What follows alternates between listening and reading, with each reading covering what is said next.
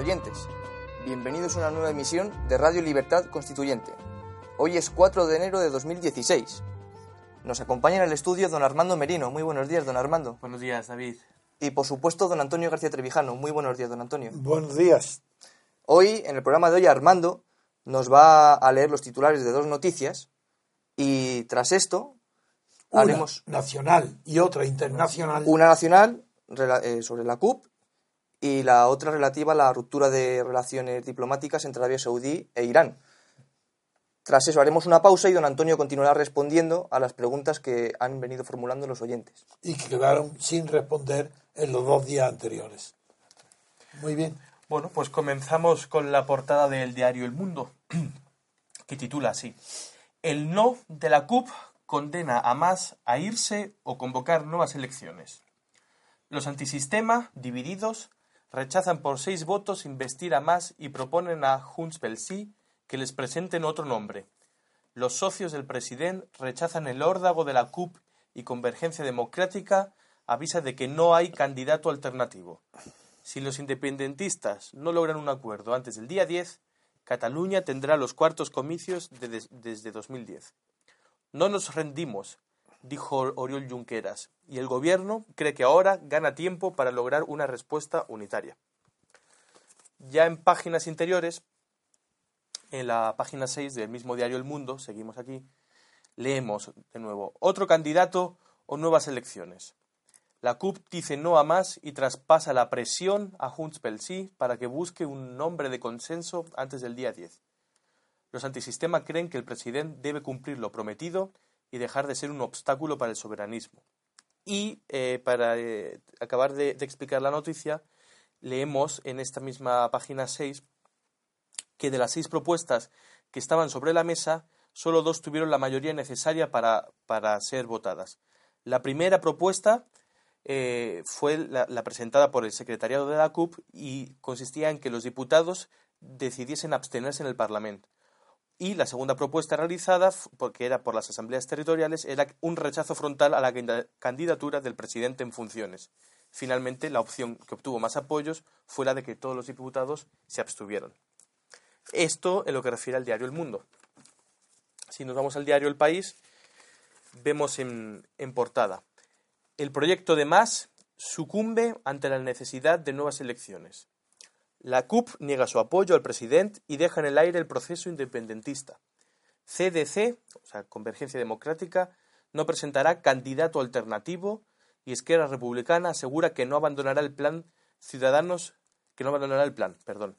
Ciudadanos, PSC y PP ven una oportunidad para poner fin a la vía soberanista. Y en páginas interiores, en la página 15, leemos: El rechazo de la CUP a más aleja la independencia. El portazo a más abre la puerta a que la CUP busque alianzas por la izquierda con la confluencia catalana de Podemos y su apuesta por el referéndum.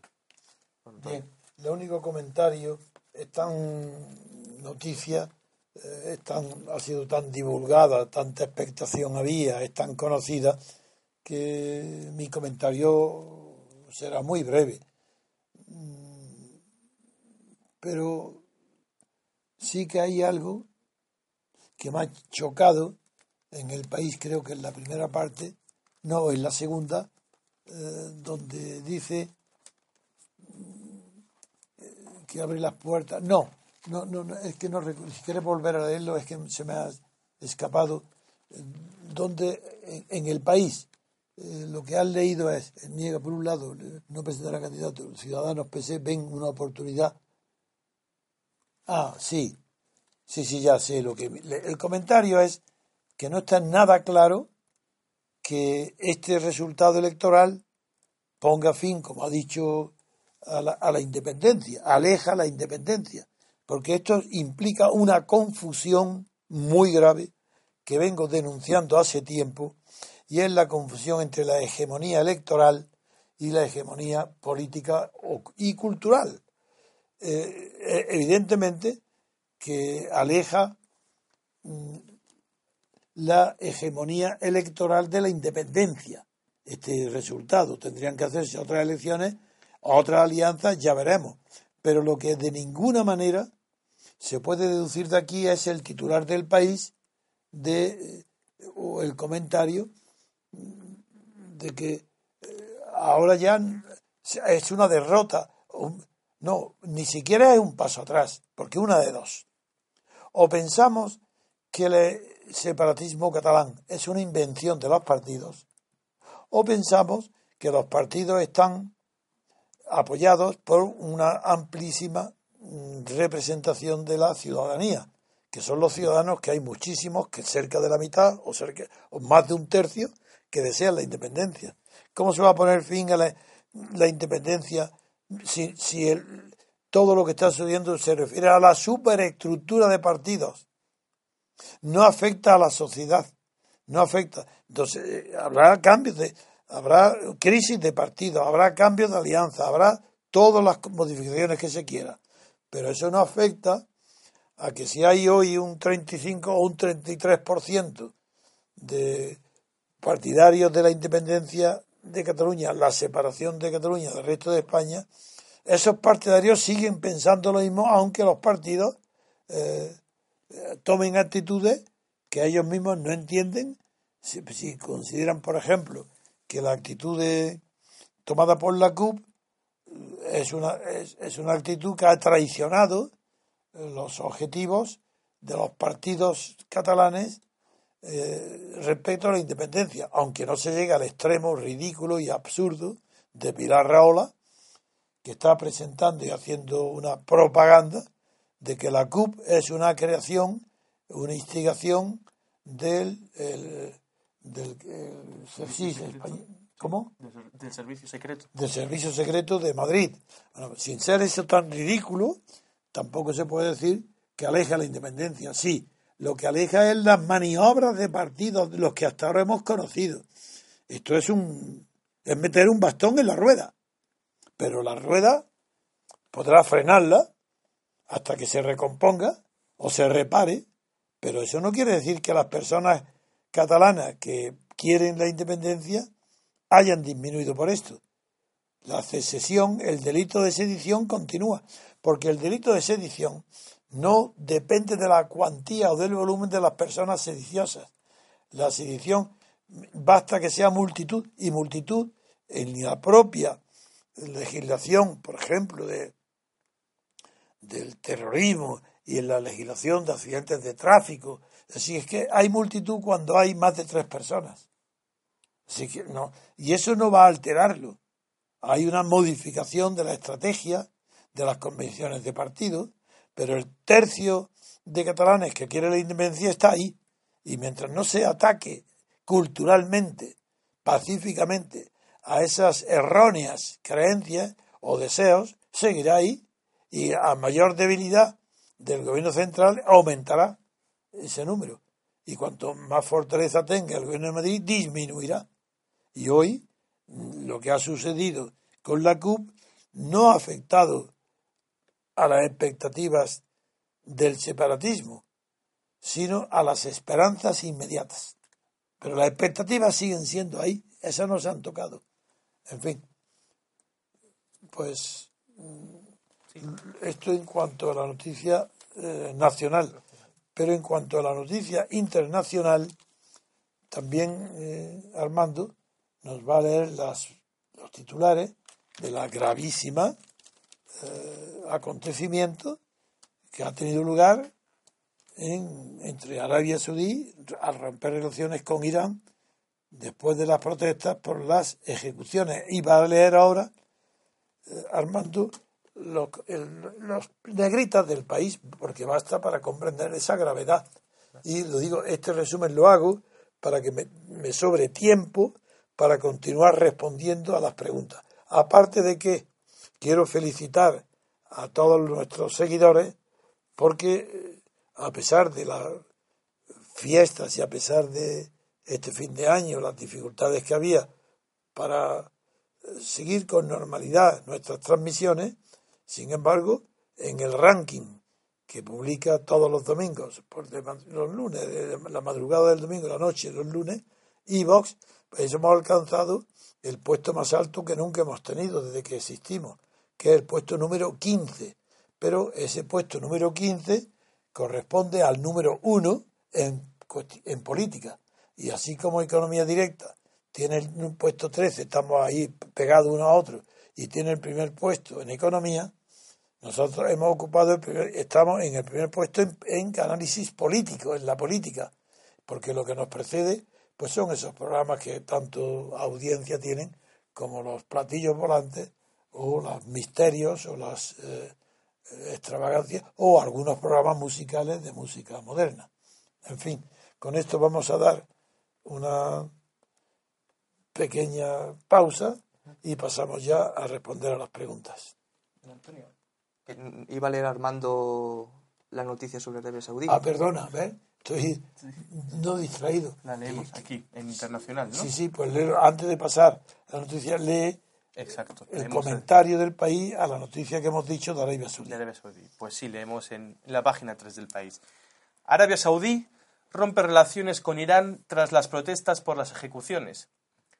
La indignación en Irán por la ejecución, por parte de Arabia Saudí, de un clérigo chií crítico con las autoridades de Riad fue ayer en aumento. El ayatolá Ali Khamenei, el líder supremo iraní, se expresó con una retórica incendiaria. Entrecomillado, la venganza divina caerá sobre los políticos saudíes, dijo. Horas antes, el sábado por la noche, cientos de manifestantes prendieron fuego a la embajada saudí en Teherán. La respuesta saudí llegó anoche con el anuncio de ruptura de relaciones diplomáticas con Teherán y la expulsión de todo el personal diplomático iraní, al que dio un plazo de 48 horas para abandonar el país. En páginas posteriores se hacen comentarios sobre el fondo el trasfondo de cisma religioso, pero que es casi como un pretexto ideológico para el conflicto de intereses y de poder que existe en la zona entre Arabia Saudí e Irán. Eh, por tanto, yo creo que con esta noticia sí, llevaría mucho tiempo analizarla, pero prefiero pasar ya una pequeña intermedio antes de volver a responder a las preguntas que me han sido hechas. Muy bien, enseguida volvemos, queridos oyentes.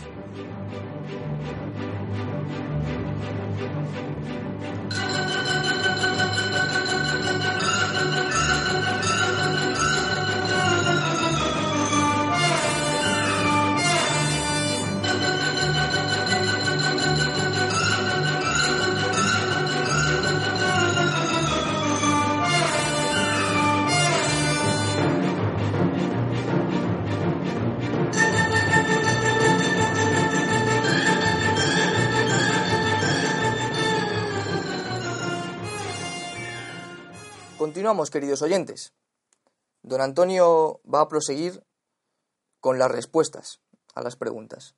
La siguiente, nos, estamos en el día 31, ya comenzamos ayer. La siguiente es de Judas. Don Antonio, ¿cómo explicaría que haya gente no nacionalista que defienda el derecho a decidir? En este caso de los catalanes. Es muy sencilla de responder la propaganda de el derecho a decidir, la generalidad del concepto que encierra esa expresión, derecho a decidir. El esconder el verdadero significado que contiene esa expresión, que es el derecho de autodeterminación está escondido, no está expreso.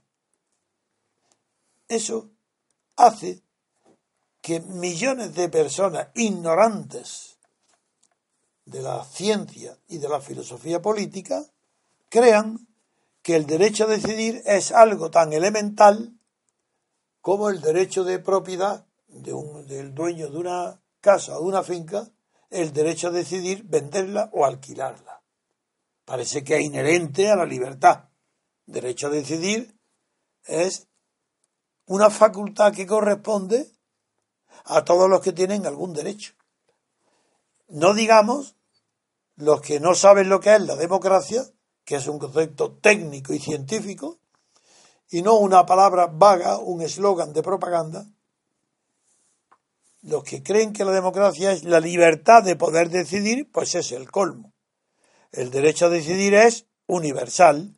No hay cuestión que pueda quedar fuera del derecho a decidir porque sería tanto como decir queda fuera de la democracia. Y como se presume de lo que no se tiene, en España no hay palabra más repetida, más aceptada, más omnímoda, más significaciones tiene que democracia. Como España no hay democracia, pues es que la palabra democracia está hasta en la sopa. Si no es que se hable de la democracia cuando se habla del sistema político, es que se habla de democracia en todo, no solo en las decisiones, porque la democracia en realidad es una forma de gobierno y una forma de gobierno que está caracterizada por varias notas. Y si alguna de ellas falla, ya no es democracia. Y como la primera democracia en el mundo moderno de una gran población extensa y poblada, la, la de Estados Unidos, antes no existía ninguna, si se llama democracia representativa a eso que no había ninguna en el mundo, porque fue la primera, pues es natural que como en la taxonomía de los animales, cuando se descubre una nueva especie, pues y se le pone un nombre, ese nombre se aplique exclusivamente a los mismos animales de la misma especie que se vayan descubriendo en el futuro. Pero ese nombre no se emplea para designar, por ejemplo, si la palabra caballo designa una especie específica, el toro no puede llamarse caballo, porque tiene cuernos, y el caballo no. Pues bien, salvo en la mitología, donde los caballos vuelan, pues no se puede confundir Pegaso, no puede confundirse con las aves. Pues esto sucede con la palabra democracia, que en España no hay democracia, pero es que en Europa tampoco. Si yo soy riguroso, si yo no estoy atacando a España por el hecho de que tenga manía al sistema político español, porque se basó en una traición a lo prometido, a lo pactado entre los partidos. No, no es eso. Es que ni en Alemania ni en Italia, ni en Bélgica ni en Holanda, ni en Dinamarca ni en Noruega ni en Suecia, ni en Letonia ni en Lituania existe democracia. Porque para llamarle democracia tienen que darse los dos requisitos de la primera democracia que se inventó, que son la representación del que vota, el diputado tiene que representar a quien lo vota. Si representa algo distinto, no se sabe todavía cómo llamarla.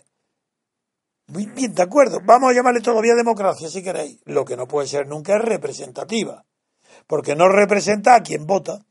Bien, en España y en Europa entera el sistema electoral de listas con arreglo al criterio proporcional, la lista elegida no representa a los que la han votado, sino que representan al partido que hace la lista. Y en el mejor de los casos, de manera indirecta, al jefe del partido que va a ocupar el gobierno en el caso de que esa lista sea la mayoritaria. Luego, si no se dan ninguno de los dos requisitos de la llamada democracia representativa por ser la primera que se descubrió, es imposible llamarle democracia representativa a lo que hay en España ni en Europa. Sí, sí, tampoco lo hay en el Reino Unido.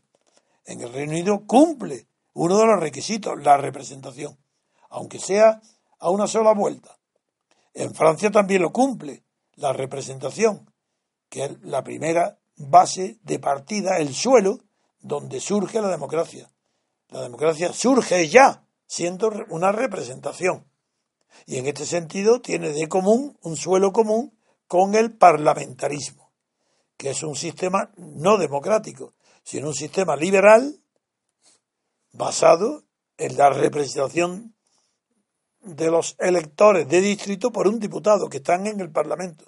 Y el Parlamento es quien tiene la palabra. El Parlamento es el que designa al, al Premier o al jefe de gobierno. Pero quien manda, quien tiene la palabra, es el Parlamento. No como en España, donde el Parlamento, pues no tiene poder ninguno, porque está dirigido por las órdenes que dan los jefes de los listas de cada partido. Esos que están sentados reciben las órdenes del partido, por tanto, no es representativa.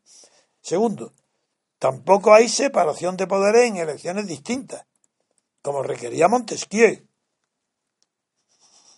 No puede haber elecciones, no puede haber separación de poderes cuando el poder legislativo designa al poder ejecutivo y al poder judicial, o a la inversa, como sucede en España, que el partido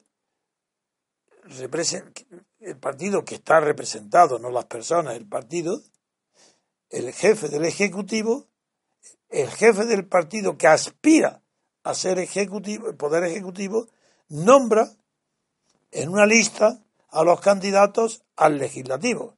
Y si vence, esos candidatos están obligados, no son libres, para elegir al presidente del gobierno, como sucede en, en una democracia. En la democracia no puede suceder como no sucede en una democracia, porque las elecciones son separadas. Pero si solo hay una elección, los diputados que representan a los partidos están obligados a elegir jefe del gobierno, jefe del ejecutivo, al jefe del partido, a quien le deben obediencia. Bueno, eso es tan clarísimo que toda persona que niegue la evidencia que estoy diciendo, es una persona de mala fe. Nada más. No digo más que eso. Pensaré otras cosas, pero es de mala fe. Intelectualmente nadie puede rebatir lo que digo. Bien. Estamos, por tanto, enfocando la contestación pertinente a la pregunta. Como no hay democracia, ni está definida la democracia, la gente, como has dicho la pregunta, la gente, en abstracto, cree que el derecho a decidir es una facultad inherente a la democracia. Pues no, señor, se equivocan completamente, porque el derecho a decidir solamente existe en aquellas cuestiones que son decidibles por la voluntad. Pero aquello que es indecidible por la voluntad, no puede existir derecho a decidir en ningún tipo. ¿Y qué es? Uno de los derechos que no, que no puede ser derecho de- a decidir consiste en la existencia de naciones. ¿Es que acaso el origen de España, Francia, Alemania, el Reino Unido, Estados Unidos, bueno, Estados Unidos lo, aparto, pero también, ¿acaso España es resultado del ejercicio de un derecho a decidir que utilizaron quién?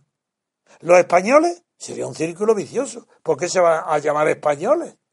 Si el derecho a decidir sería de una gente innominada, no se sabe de quién, que habitan en una península al sur de los Pirineos y que linda con los mares y con, y, que, y con Marruecos y con África, en la frontera de África, pues que ejercen el derecho a decidir y deciden llamarse España.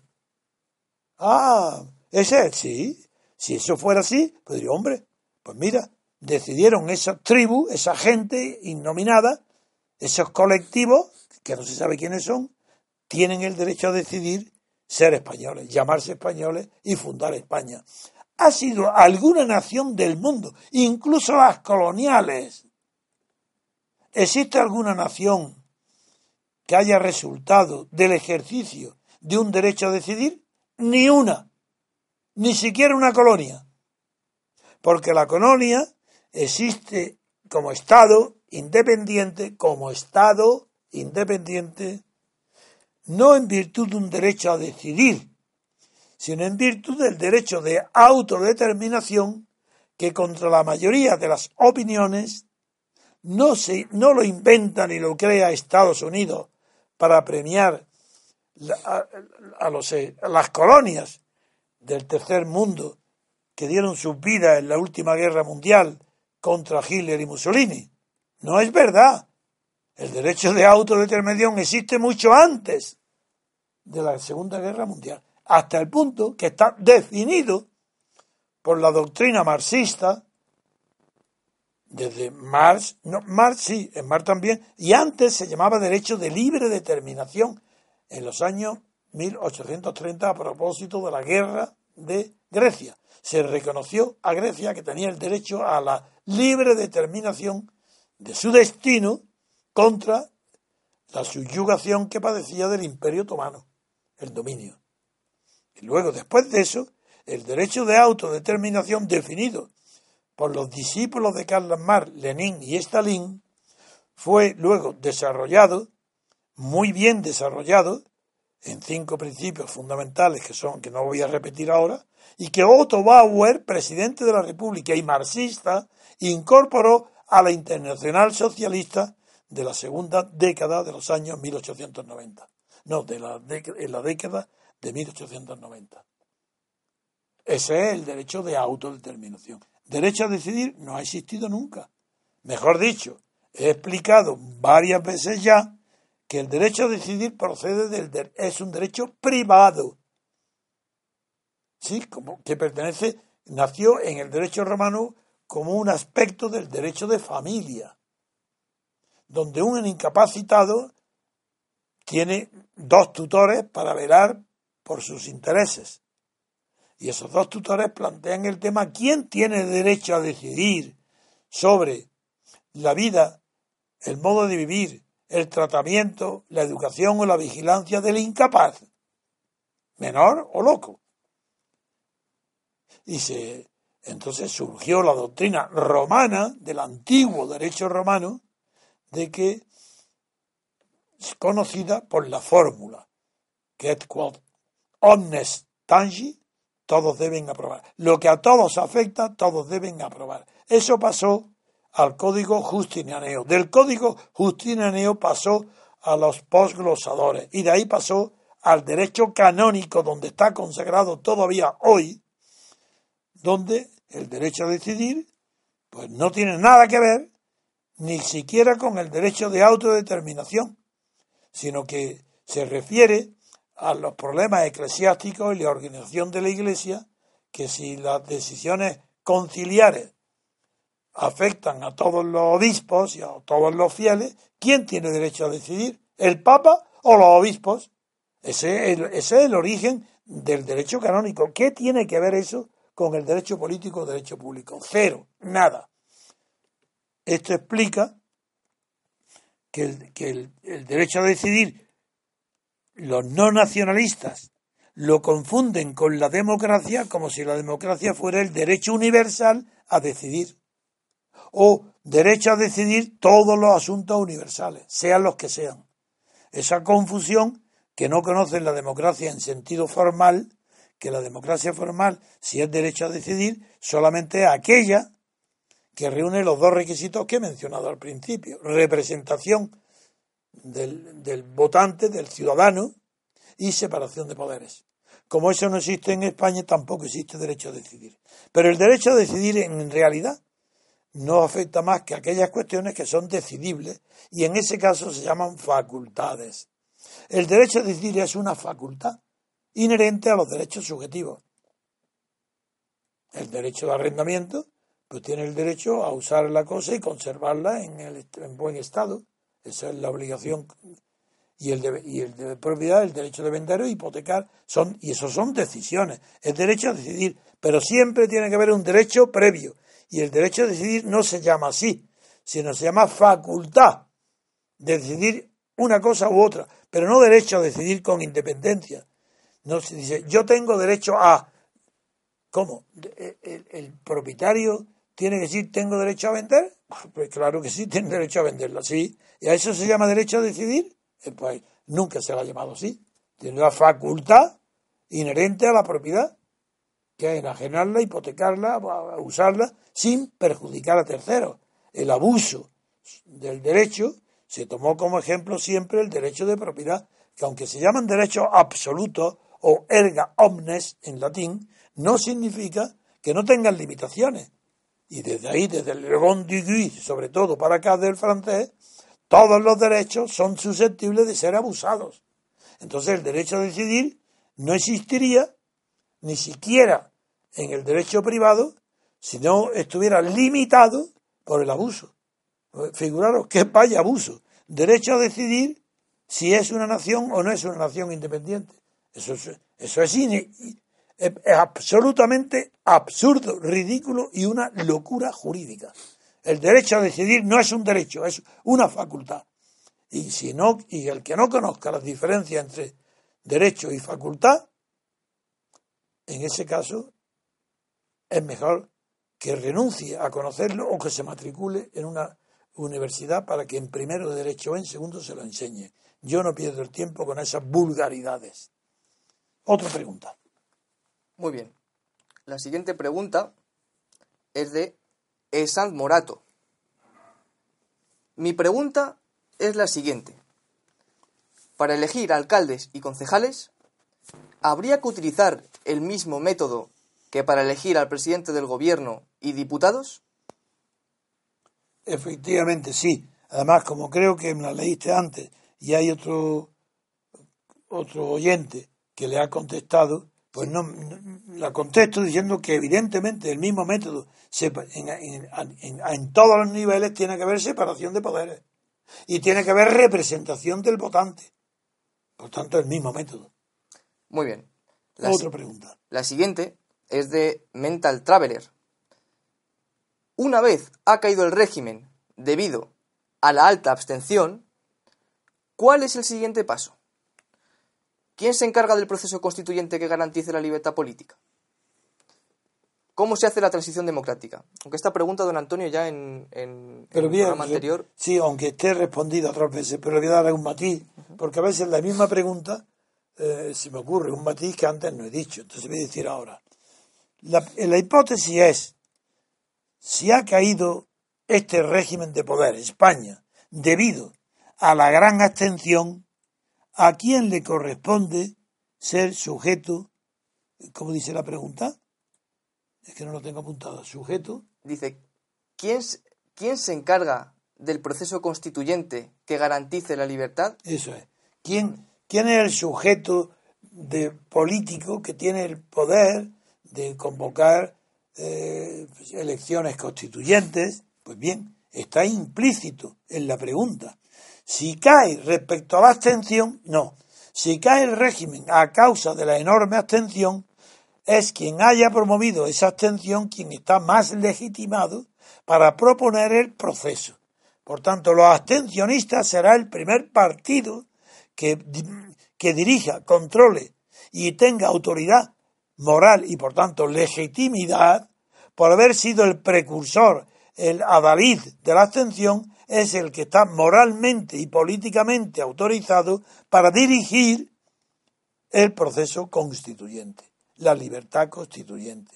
Pero como la abstención es de todos y habrán concurrido mucha gente, pues habrá que saber quién se ha destacado, quién tiene la legitimidad entre los partidos, las organizaciones políticas o culturales, como la nuestra.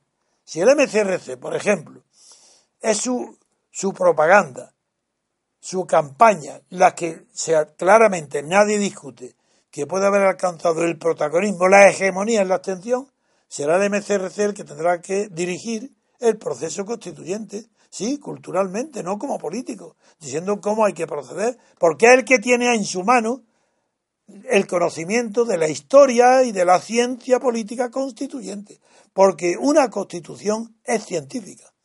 A diferencia de un gobierno que no puede ser científico en sus decisiones gubernamentales, la elección, la decisión de elaborar una constitución y el contenido de la misma está dictado por quien conozca la ciencia constitucional. Quien no la conozca está incapaz, como ha sucedido en el 78, es imposible que pueda surgir una buena constitución de unos ignorantes. Se me dirá, hombre, en Estados Unidos no tuvieron ningún modelo porque el Reino Unido no tenía constitución. Y en lo que hoy es Estados Unidos, las, antiguas colonias no tenían un modelo. La ciencia constitucional la inventarían ellos. Pues sí, la inventaron no como ciencia, la inventaron como hecho. Y luego los científicos, como, así, como fue Carl Smith y, Friedrich, Carl Friedrich, de Estados Unidos, esos son los científicos que aquel hecho singular lo compararon con todo lo que había en el resto del mundo y elaboraron una doctrina buenísima, rigurosa, que no hay por qué huir de la palabra científica, porque no estaba basada en opiniones, estaba basada en, es como un laboratorio. Lo que se deduce de un laboratorio, porque son hechos que se repiten continuamente, es científico. Pues si se repite continuamente la corrupción en los países cuya constitución, llamada constitución, no es tal, porque no hay separación de poderes y donde no hay representación del elector, ni el elector tiene poder para anular lo que ha elegido, ni revocarlo, pues eso como eso no es un sistema científico ni es, ni es regulable por normas constitucionales. Eso es una eso es una corrupción de origen. Bien, por esa razón puedo decir con total claridad que en el caso de que un grupo un partido o una asociación cultural o incluso un periódico, una televisión, si son ellos los que provocan la caída de un régimen a causa de la propaganda de la abstención que hayan hecho, son ellos los que tienen que dirigir, no realizar ejecutar, pero sí dirigir, aconsejar, decir cómo hay que hacer para conducir el país a través de un proceso constituyente que termine con la aprobación en referéndum libre, no entre un plebiscito Cuidado, lo repito siempre, no entre dos opciones. No puede haber referéndum si no hay tres opciones, si no es plebiscito. Si es decir si esto o lo otro, o sí o no, eso es plebiscito. Esto tiene que haber por lo menos tres opciones y en España son claras. Primero, la opción de lo que hay, la monarquía de partido. Segundo, una república parlamentaria, que es la que sueña, que es la, la dos.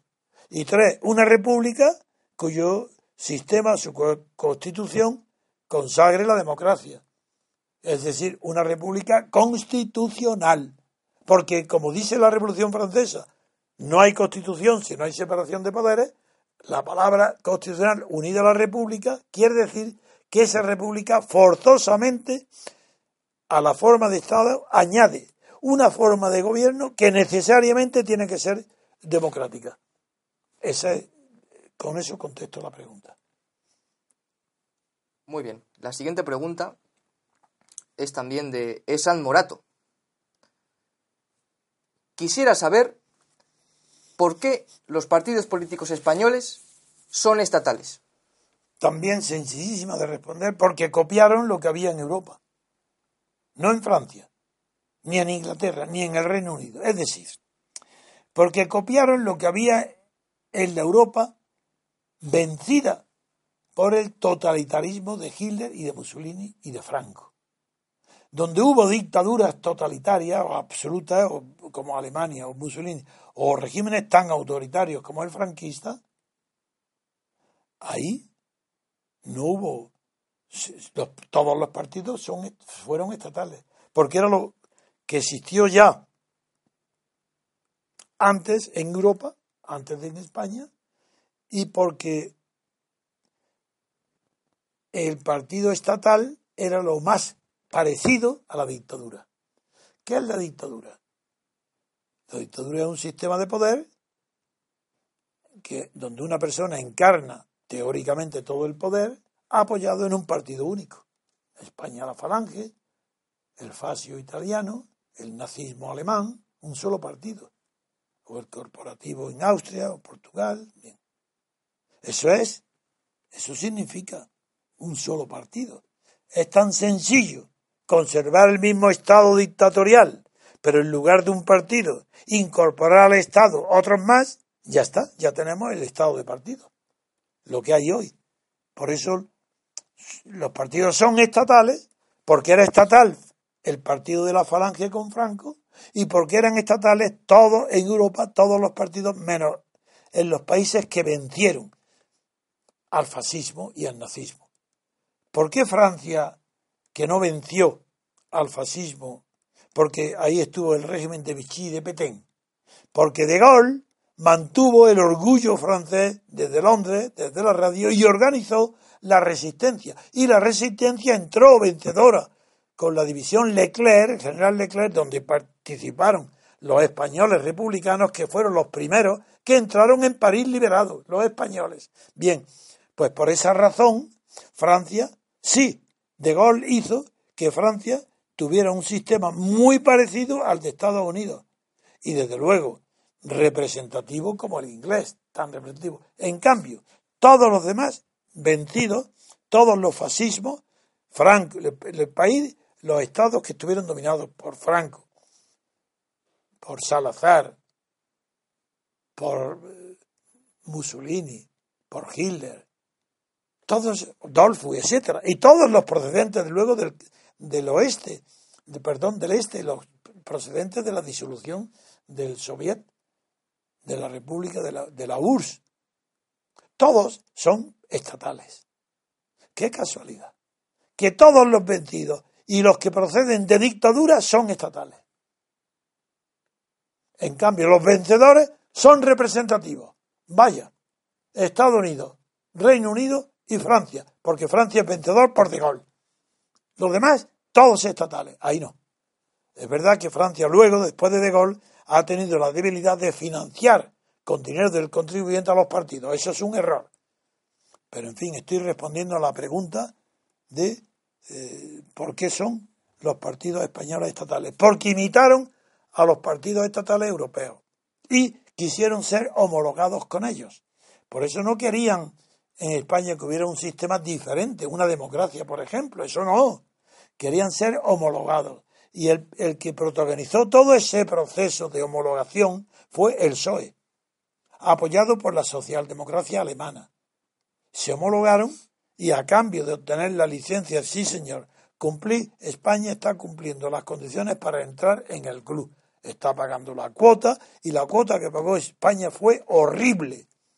Sacrificó la industria y la agricultura. Ese es el resultado. De, por eso son estatales. Otra pregunta. Muy bien. La siguiente pregunta la realiza Isbal. Don Antonio, me gustaría saber, una vez celebradas las elecciones a, a cortes constituyentes, quién y cómo se designaría a los encargados de redactar la Constitución y qué diferencias habría entre este proceso y el del 78. Bueno, eso es inmenso, la diferencia es que es incomparable. Es que no, es como comparar el agua y el aceite. Es que es imposible. En el 78 ni hubo proceso constituyente, ni elecciones a cortes constituyentes, ni discusión pública del contenido de lo que luego fue la Constitución. Fue hecha en secreto y entregada al pueblo español como una píldora que no hay más que decir sí o continuamos con el régimen de Franco, o leyes franquistas o esta constitución. Pero eso es una tomadura de pelo, eso es una vergüenza, eso no es presentable ni es digno. No, eso no es. ¿Quién redactará la constitución en el caso de que se conquiste la libertad? A diferencia de lo que pasó en 1978. Esa es la pregunta.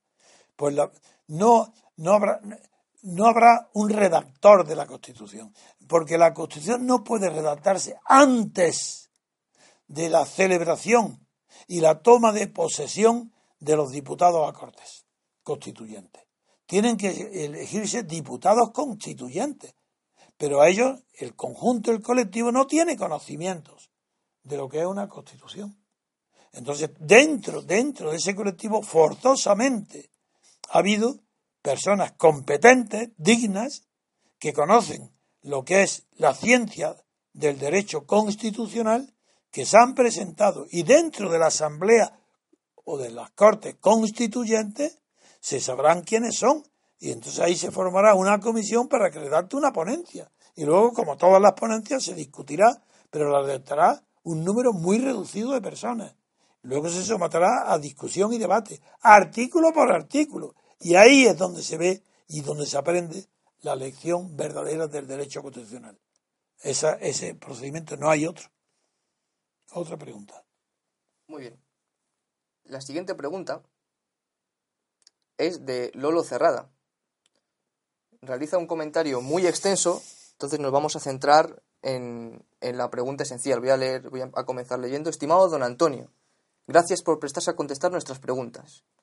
Para formular correctamente la mía, que espero sea de su interés y del interés de los oyentes del programa, necesito hacer una pequeña introducción que espero no sea demasiado pesada para este formato. Creo que a muchos repúblicos se les planteará también la misma duda. Para muchos, la unidad de España es una cuestión ideológica. Usted, sin embargo, nos ha enseñado que se trata de una cuestión previa a toda ideología y por lo tanto indecidible, fuera del campo de decisión de la democracia. Pues bien, razonando de modo similar, ¿considera usted factible la existencia de derechos de los ciudadanos que puedan considerarse cuestiones previas a la libertad y previas a la separación de poderes que debe garantizar la Constitución? De ninguna manera, no rotundo. Si antes de la Constitución no hay nada asegurado, hay una nación, hay unos individuos, hay derechos individuales, hay derechos eh, públicos, pero de ninguna manera. La, una, no puede haber cuestiones ideológicas previas, ninguna.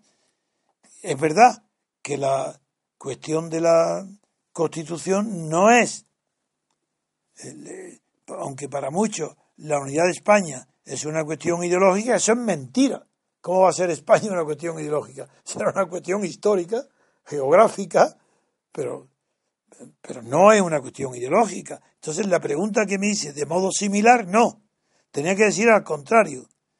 De modo contrario, no de modo similar, porque digo que no hay ideología que de ninguna manera la unidad de España, no, como no es una cuestión ideológica, no puede ser sometida ni a referéndum ni a nada, pues no es de modo análogo, sino si de manera contraria, a su contrario, se podría, la pregunta sería, ¿es factible la existencia de derechos ciudadanos anteriores a la libertad? Ese es el tema. Pues digo que no. Claro, que anteriores a la libertad existen derechos que proceden de un poder. Quien tiene poder tiene derecho. El derecho es la concesión de un poder.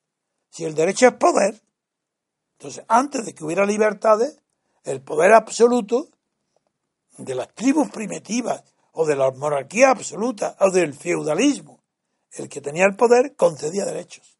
Y hoy, hoy, hoy, los derechos políticos, derecho de reunión, expresión, huelga, etcétera,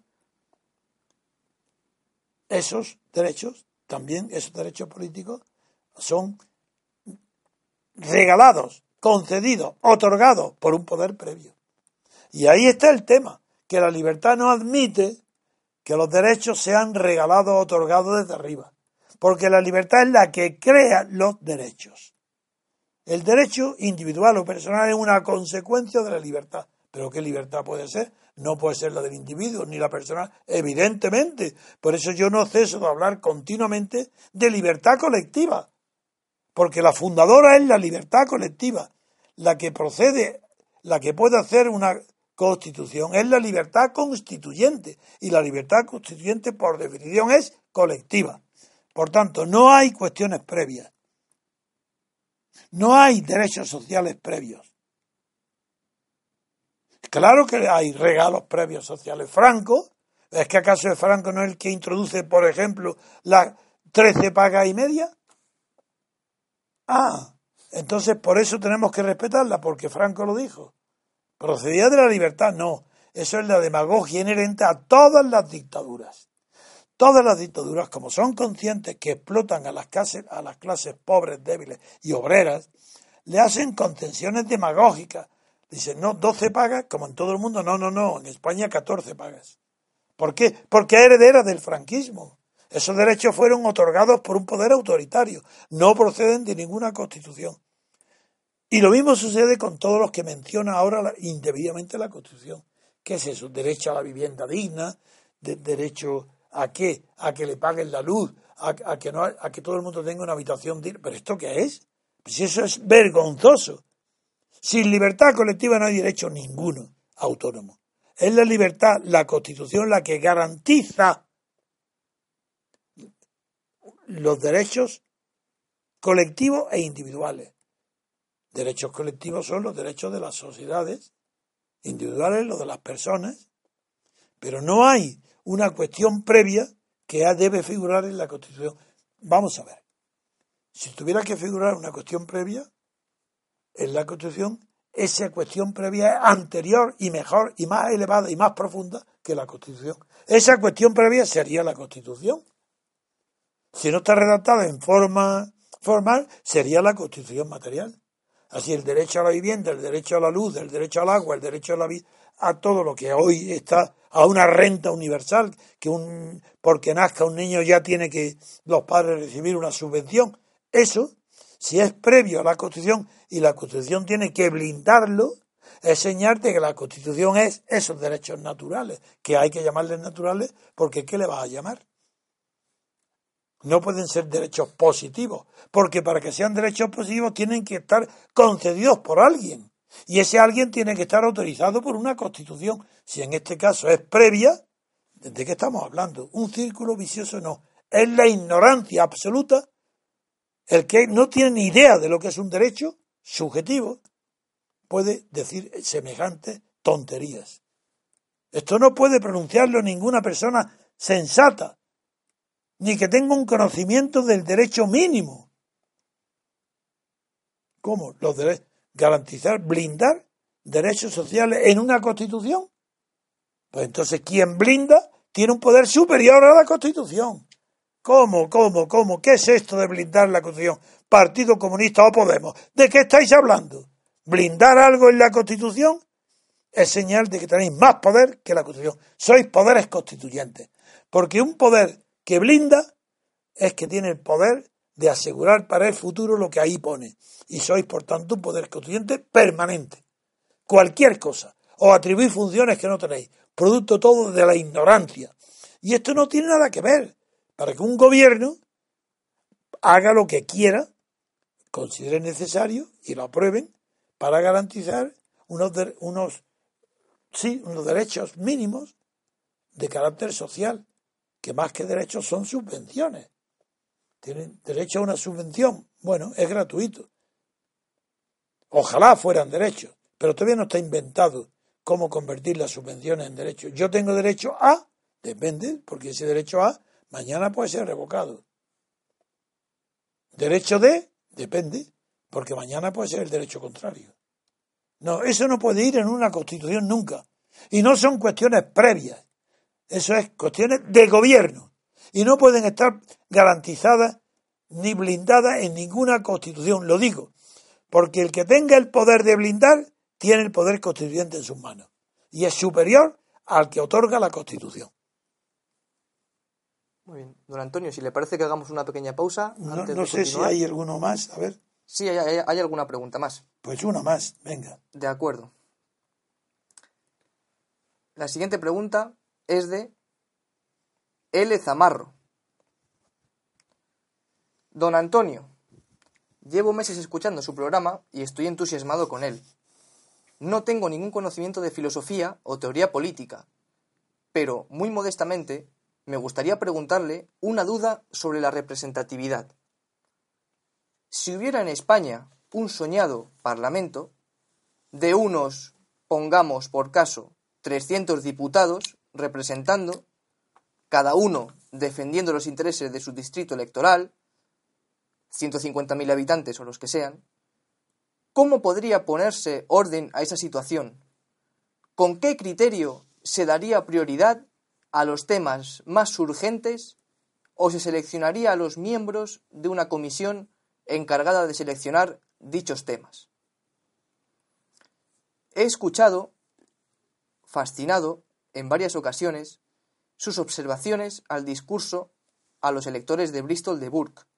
También, como es más complejo, prefiero la pausa y luego contestaré. De acuerdo, hacemos una pequeña pausa, queridos oyentes, y enseguida seguimos.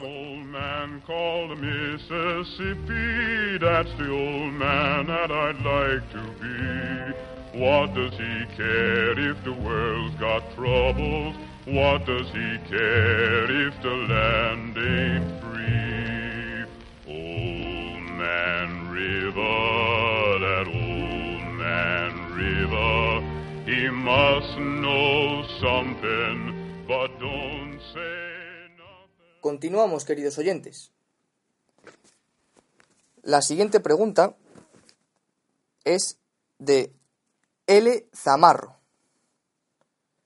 Don Antonio, llevo meses escuchando su programa y estoy entusiasmado con él. No tengo ningún conocimiento de filosofía o teoría política, pero, muy modestamente, me gustaría preguntarle una duda sobre la representatividad. Si hubiera en España un soñado Parlamento de unos, pongamos por caso, 300 diputados representando, cada uno defendiendo los intereses de su distrito electoral, 150.000 habitantes o los que sean, ¿cómo podría ponerse orden a esa situación? ¿Con qué criterio se daría prioridad a los temas más urgentes o se seleccionaría a los miembros de una comisión encargada de seleccionar dichos temas? He escuchado, fascinado, en varias ocasiones, sus observaciones al discurso a los electores de Bristol de Burke. A pesar de que me han parecido muy convincentes, vuelvo a mi quizás ingenua idea de que un Parlamento con diputados con intereses tan diversos en origen sería un caos, y cualquier comisión encargada de poner orden a tanta propuesta y exigencia fracasaría.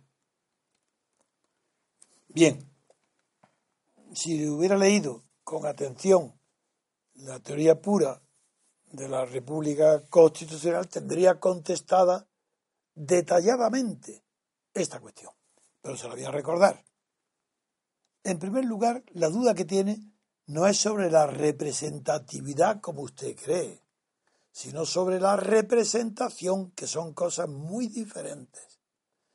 El legislativo, los diputados a los que usted se refiere, los diputados de distrito, como en Inglaterra o como en Francia, a doble vuelta, cuando no hay listas, así los verdaderos diputados representantes de los electores que los votan, esos no son representativos, sino representantes auténticos de los votantes, de los que lo han votado, por cada distrito. Pues bien, la duda que usted tiene es que no obstante haber, haber admirado eh, la crítica mía al discurso de Edmund Burke a los electores de Bristol, donde se hace creer que el que sale elegido por arte de viriloquia, como los apóstoles con el Espíritu Santo, una vez elegido, de repente ya no representa los intereses del distrito, sino el interés nacional, y sabe cuál es, como eso es ridículo, es infantil, es un milagro, eso sí, eso es como la llama de los apóstoles, como eso, eso es imposible, eso no puede ser. Y como no puede ser, en los hechos arreglan casi todo el problema. Y la teoría, la que yo explico, porque otros no se han detenido tanto como yo, completa el arreglo que hace de este caos, pretendido caos que usted puede contemplar, lo arreglan por un lado los hechos y por otro lado la teoría tal como yo la explico. ¿Por qué lo pueden arreglar? Por una razón muy sencilla, mucho más simple de lo que ustedes pueden pensar. Carlos Marx decía que no hay ningún problema, mejor dicho, que no hay ninguna sociedad que plantee un problema que ella misma no pueda resolver. Carlos Marx decía que cuando una sociedad plantea un problema es porque tiene los medios para resolverlo. Si no, ni se le ocurriría plantearlo. Pues bien, ¿qué sucede con los diputados elegidos? Pues que siempre, según las épocas, el diputado elegido por distrito, por cada distrito, no organiza el caos porque sus conocimientos y su información es muy similar y muy parecida a lo de los otros diputados de los demás distritos. Y además, yo explico bien los casos. Hoy hay más diferencias que en aquel tiempo, en tiempo de Burke, la desigualdad de desarrollo económico por regiones era tan insignificante que prácticamente el Reino Unido era igual.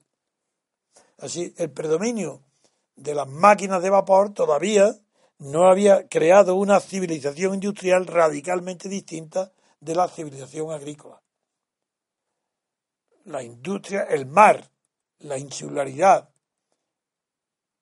la economía rural y la incipiente sustitución de las fábricas, perdón, de la artesanía, de los artesanos por las fábricas, creaba tan pocas diferencias sustanciales en la concepción de la vida, según el modo de trabajarla, de trabajar y según el ingreso que te produzca, que es otro de los principios postulados marxistas, que las concepciones del mundo dependen de tu modo de producción. Es el modo de producción el que te educa la mente, te forma. Pues bien, en el tiempo de Tumurque era, había poco caos. Hoy, en cambio, la separación tan grande, lo que llaman gap, entre la tecnología avanzada y el mundo rural es tan grande que sí, hoy es más difícil. Por eso he dedicado mucho tiempo a explicar en mi libro lo que hace dos siglos no era necesario y hoy sí. Y es que los distritos, aparte de una dimensión relativa, es decir, modesta, porque si no son irrepresentables para que sean conocidos, que sean abordables, aparte de eso, también tiene que haber una diversidad de modos de producción en cada distrito, de tal manera que se asemejen si no totalmente, pero sí bastante, a la diversidad en los modos de producción de toda la nación. Eso es lo que evita el caos. No hay caos porque si en cada distrito hoy el reparto de las industrias, de las transformaciones, del, añadido de, haber puesto valor añadido a las materias primas, es muy similar en todos los distritos. Pero claro que en uno están agrícola es mucho más la producción agrícola que las transformaciones del campo, que las producciones agrícolas. Entonces, para eso, voy a decir cómo se resuelve. Como es posible todavía que exista una tendencia al, a la no comprensión de las propuestas más inteligentes o más avanzadas por parte de distritos más atrasados, que naturalmente votan a diputados homogéneos con esa cultura de cada cual, la manera que yo propongo en el libro es muy sencilla. Supongamos lo que usted pone, que haya 300, 400 o 500 diputados, que cada uno por su distrito representa y acuda a Madrid para representar exclusivamente los intereses de su distrito, que es su obligación. Por ejemplo, Lorca eh, sigue estando abandonada, no está reparado el terremoto, pero ¿creéis vosotros que eso hubiera sido posible si los diputados o el diputado de Lorca representar a los lorquianos. Imposible. Entonces, esto ahí se ve que el sistema es horrible. No sirve para representar los intereses del que vota. Bien. En Madrid, todos reunidos. Pues unos pertenecen a distritos muy industrializados, muy otros más industrializados, muy cibernetizados, porque están en la cibernética, le ha dominado como pasa en Estados Unidos, pues también en España habrá sectores donde las operaciones y transformaciones de Internet eh, eh, dominen la producción de cada distrito. Pues bien, todos esos distritos con intereses distintos, pero, pero conciliables, se reúnen en la asamblea. Y esa asamblea, antes de reunirse, los 500 diputados cada uno, su suma no representa todavía el interés nacional. Para que represente eso, el interés nacional, se requiere que en una elección de segundo grado los 500 diputados nombren una comisión de, la Asamblea, una dirección de la Asamblea, que sea la que, al ser de segundo grado, ya han elegido a los que más se destacan, por su inteligencia, su eh, convicción, su oratoria, sus publicaciones, sus famas, ya dentro de la Asamblea, esos diputados, al estar en, eh, la, Asamblea, no, el comité, el, el, gobierno de la Asamblea, igual que ahí, pues bien, ese Asamblea Nacional, el comité que forma, la comisión de la Asamblea, sí, por primera vez, esa comisión sí que representa el interés de la nación. Esa asamblea de segundo grado sí, porque la nación es un concepto abstracto. Y como es abstracto la nación, el conjunto de población de personas que viven en un territorio bajo el dominio de un solo Estado. Pero como es abstracto, necesita también una elección de segundo grado. Y es que los diputados elijan una comisión para que represente la abstracción de toda la asamblea que es la nación. Porque la nación es la que tiene que legislar, no el Estado, amigos. Es que ahí está la confusión europea. Quien legisla es la nación. Por tanto, la Asamblea Nacional tiene que tener una comisión para que dirija el proceso legislativo. Ella tiene que, como un gobierno de leyes, pues e, esa comisión fabrica, ordena todo el método que va a conducir desde una propuesta de un diputado o de un gobierno, que pueda ser propuesta, iniciativa, hasta la publicación en el boletín oficial, no del Estado. Eso tiene que suprimirse de un plumazo. Boletín oficial de la nación. Que ahí es donde la asamblea, el, el comité, la comisión de la asamblea, va a dirigir todo el proceso y todo el procedimiento de discusión, debate, votación, todo, recepción de iniciativas, y es ahí ya no hay caos. Lo que hay una verdadera representación. ¿De quién? De los distritos, la asamblea. De la nación, la comisión. El comité, el, jefe, el presidente de la asamblea ya representa a la nación. Ese no está, porque al ser una elección de segundo grado, ya no es un, un representante del distrito que lo ha nombrado. Por eso tiene que haber suplentes en el distrito, que lo explico en otro lado, en todo. Todo diputado tiene que tener un suplente. Entonces, sí, para este asunto también el que ha elegido presidente deja de ser automáticamente diputado del distrito y asume la función de representar a la nación como presidente de un pequeño comité que es el encargado de dirigir todo el proceso legislativo. Con eso creo que he respondido. Otra pregunta. Muy bien. La siguiente es una puntualización que realiza Judas con respecto a su primera pregunta. Vamos a recordar su primera pregunta, que dice así. Judas, procedo a formular mis preguntas hace ya casi un mes se empezaron a mencionar conceptos como unidad política vinculándolo al sujeto constituyente. En un sentido material e histórico, comprendo el valor de esas expresiones para alcanzar una libertad política duradera. Sin embargo, a nivel jurídico, no consigo captar su significado. ¿Sería posible que nos dé una explicación política o jurídica de esa idea? Esa es la primera pregunta de Judas, que la respondió usted ayer, pero lo recordamos porque ahora realizo una puntualización. ¿Cuál es? Dice, una vez rota la unidad política fundamental, ¿qué o quién ocupa su lugar y puede esa nueva forma, base fundamental, sustentar una democracia formal viable? Bueno, esto es una hipótesis de escuela, quiero decir que no va a tener lugar. Es una vez rota. Luego es una hipótesis que por definición yo la he excluido, porque una vez rota la unidad fundamental política que tiene el poder constituyente en sus manos, y que es un concepto jurídico fundamental, la pregunta que usted hace es que una vez rota esa unidad, por ejemplo, con la separación de Cataluña, se rompe la unidad. Y entonces usted qué pregunta? ¿Que quién entonces toma el papel de la unidad? Bueno, en primer lugar, como se ha destruido el sujeto, eso es una guerra civil. Sí, es que no se puede, si para destruir tiene que ser una guerra civil que la gane el separatismo catalán. Con eso he contestado. Si no, es imposible que el resto de España pueda reconstruir una constitución. Eso es imposible. España es inconcebible como unidad política sin la integración de Cataluña exactamente igual que Andalucía o Canarias. Otra. Muy bien. La siguiente es de Félix.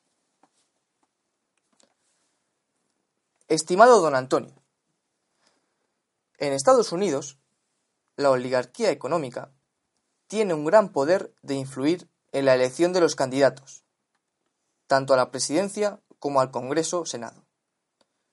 Por un lado, mediante la financiación de las campañas políticas de los candidatos y por otro lado, mediante el control de los grandes medios de comunicación, apoyando o ignorando a los candidatos a conveniencia de esas oligarquías.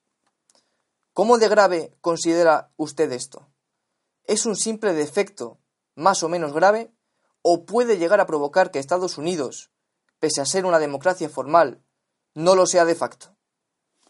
Sí, lo considero un hecho grave, pero es hace mucho tiempo, no es nuevo, y va unido, va aumentando en la misma medida en la que Estados Unidos se ocupa de más asuntos mundiales. Porque al principio, Estados Unidos, cuando Monroe dice América para los americanos, el poder de esa oligarquía era muy pequeño, como en todas las oligarquías del mundo. No ponía en peligro la democracia.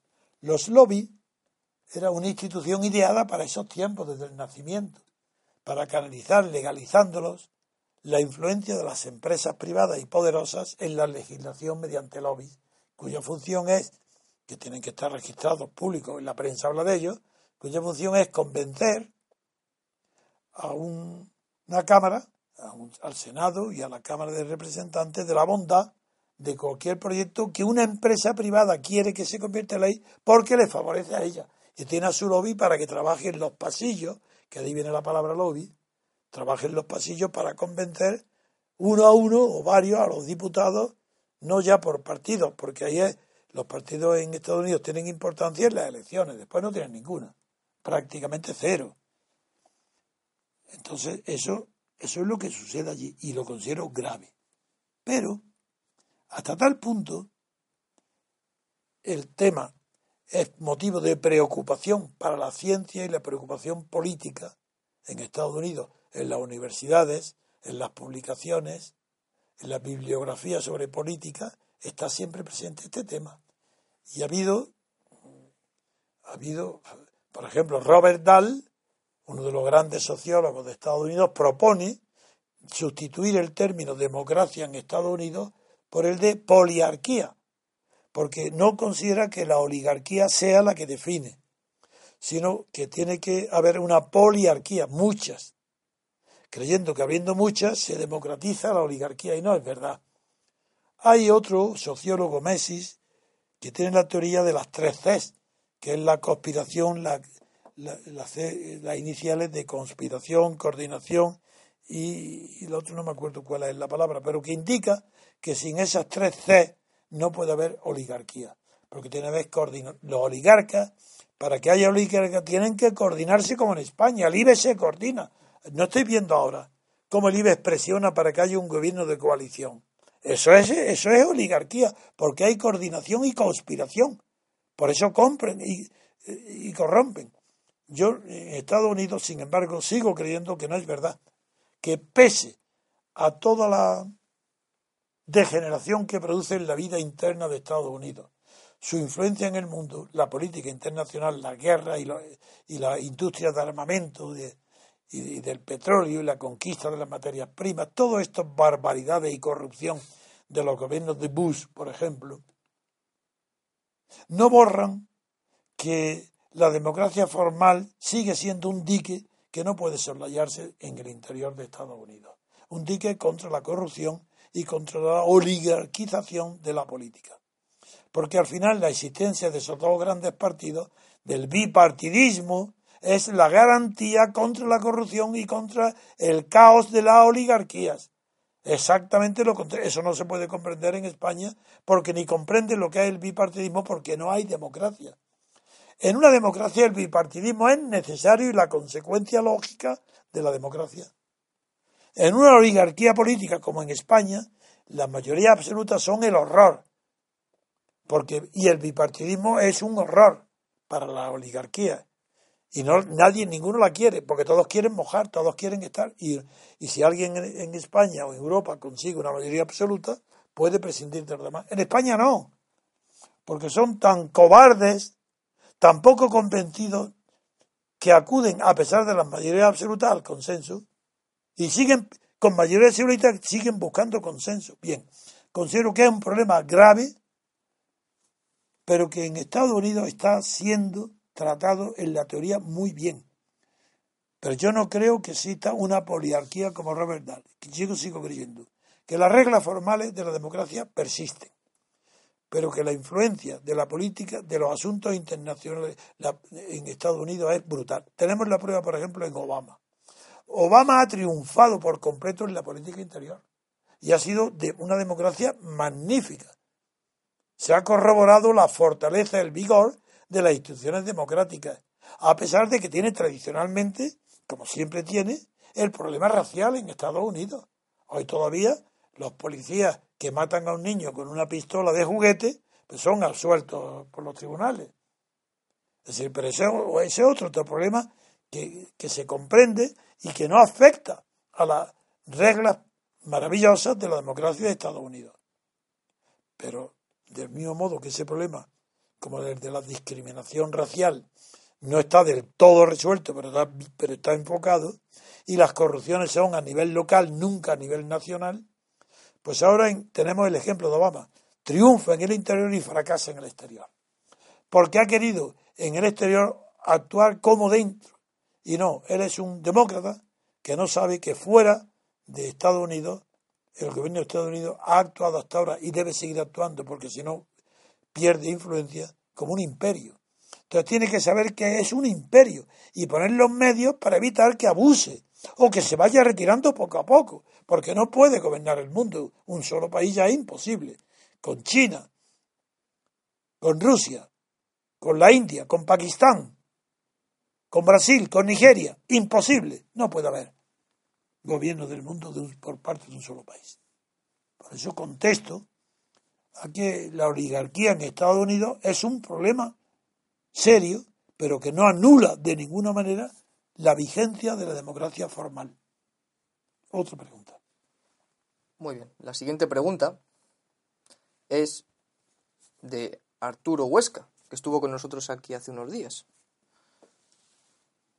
Dice, usted afirmó recientemente que la historia española contemporánea carecía de originalidad y consecuentemente no había legado ningún hecho de validez universal al mundo. ¿A qué cree que es debido? ¿La pérdida del imperio? ¿El desdén y la, incapacidad del español de centrarse en asuntos beneficiosos para sus conciudadanos como la libertad colectiva? Gracias de antemano. Creo que hay dos respuestas. Una la genética y otra la educacional. La genética es que la expulsión de los judíos y de los moriscos, más luego la enorme eh, salida para América con el descubrimiento de los mejores talentos, luego las eh, guerras carlistas, luego la guerra civil, todo esto, en esa guerra se produce una selección de los peores que no mueren, porque están emboscados, los mejores son valientes, están fuera, estaban en la escuela y mueren. Todo eso produce una genética mucho más mediocre y cobarde que la que podía haber tenido España si no hubiera tomado esas medidas desastrosas ni haber tenido esas guerras civiles que la han hundido en la mediocridad. Porque sobreviven los, los que tienen menos talento. Pero además de eso, es llamativo que en teoría política España no ha creado desde el siglo XVII nada que mereciera ser incorporado al pensamiento universal salvo la distinción que hizo Santayana, bueno, y lo considero español desde luego, Jorge Santayana, que distinguió muy brevemente entre democracia formal y democracia material, pero eso fue un, un buen descubrimiento en su época. Nadie ha explicado todavía las causas, sin duda complejas, de este hecho tan negativo. La influencia de la contrarreforma no justifica la mediocridad española. Ahí está, por ejemplo, el milanés español Botero, teórico inicial de la razón de Estado para anular la hipótesis de la mediocridad española congénita. La falta de tradición humanista y la debilidad de la burguesía tampoco lo explican. Ahí están Lulio, Servet, Vives, Suárez, la ilustración napolitana, sí, la de Vico, para demostrarlo. No es fácil de explicar, voy a poner un ejemplo, que el historiador Giannone tan conocedor del reino de Nápoles bajo el imperio español, la de Alfonso, los Borbones, llegar a ser No es fácil de explicar que el historiador Gianone, no de los Borbones, de, dos Sicilia, tan conocido del reino de Nápoles, llegara a ser maestro indiscutido de la grandiosa ilustración escocesa. Ahí fue estudiado Gianone y en cambio un desconocido completo para los españoles, para los ilustrados. No conocen quién es Gianone. ¿Por qué a partir de las luces aquí no se ha creado un solo pensamiento político o jurídico de trascendencia para el mundo? ¿Por qué no ha nacido en España un estadista o un jurista que pudieran entrar en la memoria de las naciones europeas? Yo puedo deciros como jurista, si es que jurista español no hay nadie universal, no hay uno solo que pueda ser comparado, no digo con los juristas eh, creadores como Yering o como Savigny, ni como Vinci de las pandectas, pero es que ya en la época moderna, ni como Emilio Betti, ni como Carneluti, ni como Cariota Ferrara, que en España no hay juristas. El mejor ha sido Federico de Castro y limitado a un asunto personal, de el tratado de las personas. Bien, y sí, es meritorio, pero no es comparable a ninguno. No pueden exportar, como estos juristas de los que he hablado, que han ilustrado toda la formación jurídica de Europa. Eso aquí no existe. ¿Por qué? La mejor biblioteca de pensamiento del mundo sobre libertad y justicia no necesita tener un solo libro español que sea posterior a la Revolución Francesa. ¿Por qué la riqueza de talento en artes plásticas e invenciones mecánicas que ha habido en España evidente se acompañó de indigencia mental en, representaciones del mundo y, o en reflexiones originales?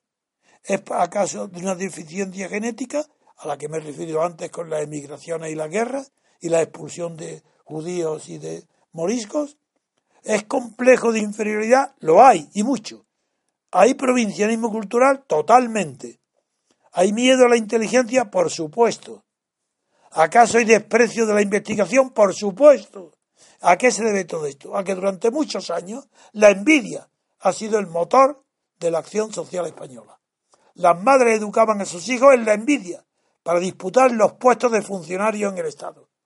Sí, sí, la máxima ser telegrafista o, repartidor de cartas de correo o cualquier eso, las madres educaban a su hijo porque en la envidia para era la competencia para la envidia y la maledicencia era hacía la función de que luego hicieron las oposiciones, anular a competidores, hablando mal de ellos. Esa era la tradición española. ¿Qué más? Se puede ver en este asunto cómo también se debe rechazar la creencia de que el franquismo secó las fuentes de inspiración que habrían hecho surgir con la libertad esas ideas y conceptos elevados que prosperan incluso en otros lugares más pequeños de Europa, como Suiza, Austria, Holanda, Suecia. Pero si ahí hay una producción intelectual que comparado con España son gigantes. Lo que denuncio es otra realidad para denunciar este hecho, que es mucho más desoladora, lo que yo denuncio es la debilidad mental de nuestra reflexión en materias políticas, artísticas, científicas y culturales.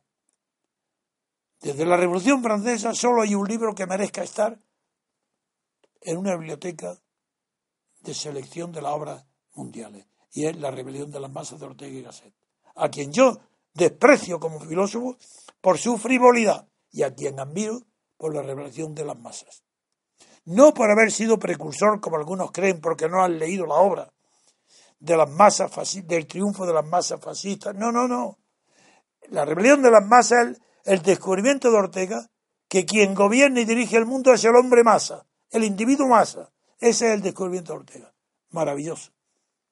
Lo más llamativo ha sido la incapacidad de la inteligencia española para deducir ideas universales a partir de los propios hechos locales.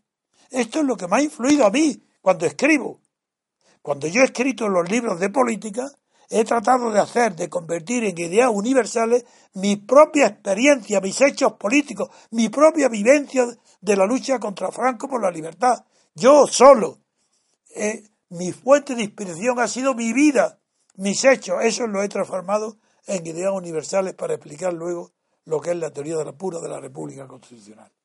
Pues bien, esa incapacidad de la inteligencia española para deducir ideas universales a partir de los propios hechos locales. ¿Qué es lo que he hecho yo? Eso no lo hace nadie. Incluso el anarquismo. El movimiento social y político más original en el acontecer español, desde la guerrilla de la independencia, no inspiró teorías comparables como las de Santillán, Abad, no, no son comparables a las teorías de Godwin, Proudhon, Bakunin, Reclus, Kropotkin, Malatesta, Emma Goldman, ¿qué queréis que siga? Os digo 100 anarquistas antes que uno solo español. No, esto no, esto es muy grave. España, buscar y veréis la, que es imposible encontrar en el pensamiento español alguna idea, aunque sea pequeña, que sea original, en la elaboración de los conceptos de liberalismo, socialismo, comunismo, ideología, utopía, parlamentarismo, democracia, partido, sociedad, constitución, monarquía constitucional o parlamentaria, república, federalismo, dictadura, revolución, reforma, estado de partido, violencia, terrorismo, descolonización o autodeterminación. Ni una palabra de interés, ni una. ¿Qué es esto? ¿Esa pobreza? Sobre esas materias, España no ha producido nada. Quiero decir, el pensamiento español. Las consecuencias de esta incapacidad para formular teorías han sido funestas.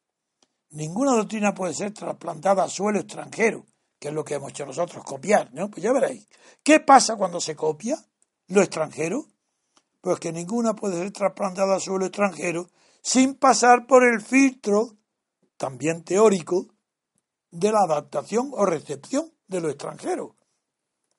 Eso, ¿por qué lo conozco tan bien? porque he estudiado el derecho romano y he estudiado lo principal fenómeno europeo, que es la recepción del derecho romano en toda la Europa, desde la Edad Media hasta hoy, incluso en Nueva, en Inglaterra, en el Reino Unido, hasta en Edimburgo. La recepción del derecho romano fue diferente.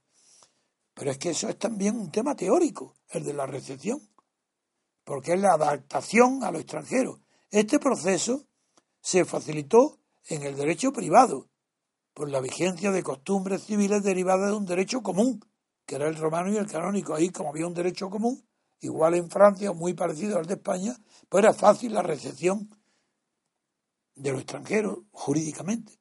Sin esta base unitaria y sin escuela de historia comparada, el derecho público, ahí está a lo que hablo, y la teoría política y la teoría constitucional han sufrido en España los vaivenes de los acontecimientos foráneos que dieron lugar a las doctrinas francesas y alemanas del Estado y la Constitución.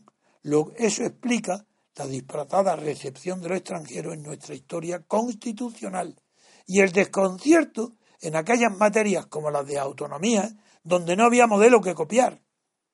Cuando en cualquier clase de acción continuada se carece de teoría propia, el oportunismo sustituye a los principios. La praxis contradice las normas. Las rutinas suplen los criterios y la práctica desautoriza la autoridad. Sin teoría del Estado ni de la Constitución, las constituciones solo pueden durar si no se cumplen. Si se aplicara, por ejemplo, la prohibición constitucional del mandato imperativo en España, se derrumbaría de golpe todo el sistema de partidos, del mismo modo que la introducción del término nacionalidades sin saber lo que esto significaba, ha desestabilizado todo el sistema de las autonomías. Con eso creo que he respondido suficientemente a, esa, a la cuestión que me ha sido sometida a consulta. Muy bien. Don Antonio, pues si le parece, finalizamos el programa de hoy. Nos quedan pendientes seis o siete preguntas Muy bien. que podemos responder mañana. mañana. No, yo diré que lo que he pensado es que dado la alegría que veo en nuestros asociados y seguidores de este último programa donde me he limitado a responder a preguntas, he hecho que hoy he hecho la excepción de contestar las preguntas, pero después de haber dado la noticia sobre la CUP, lo que he pensado es que los domingos, de momento los domingos seguro, que el domingo no voy a hacer nada más que responder preguntas. En cambio, Los demás días de la semana podré seguir como antes comentando. Y si vemos que el sábado o las preguntas no me dan tiempo, incluyo el sábado también. Vamos a empezar con los domingos. Si puedo, bien. Y si no, incluiré el sábado y domingo para responder preguntas. Muy bien, don Antonio.